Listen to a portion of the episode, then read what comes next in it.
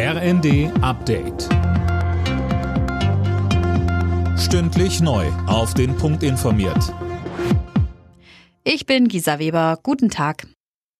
Die Fußballwelt ist schockiert über eins der schlimmsten Unglücke, das sich je in einem Stadion abgespielt hat. Im indonesischen Malang starben bei einer Massenpanik 125 Menschen.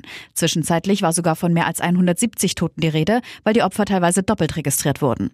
Anne Brauer. Nach Abpfiff kam es zu den verheerenden Ausschreitungen. Mehrere tausend wütende Anhänger der unterlegenen Mannschaft stürmten das Spielfeld. Als die Polizei Tränengas einsetzte, kam es zu der Massenpanik. Viele der Opfer starben an Sauerstoffmangel oder wurden zu Tode getrampelt. Die FIFA sagt eigentlich, dass Reizgas nichts im Fußballstadion zu suchen hat. Auch die Sicherheitskräfte sollen es nicht einsetzen. Mit eindringlichen Worten hat Papst Franziskus ein Ende des Kriegs in der Ukraine gefordert.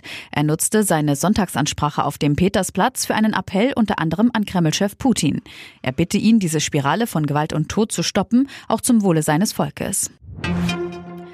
Bundesjustizminister Buschmann hält ein Ende aller Corona-Maßnahmen im kommenden Frühling für möglich. Das sagte er der Bild am Sonntag. Philipp Nützig weiß mehr.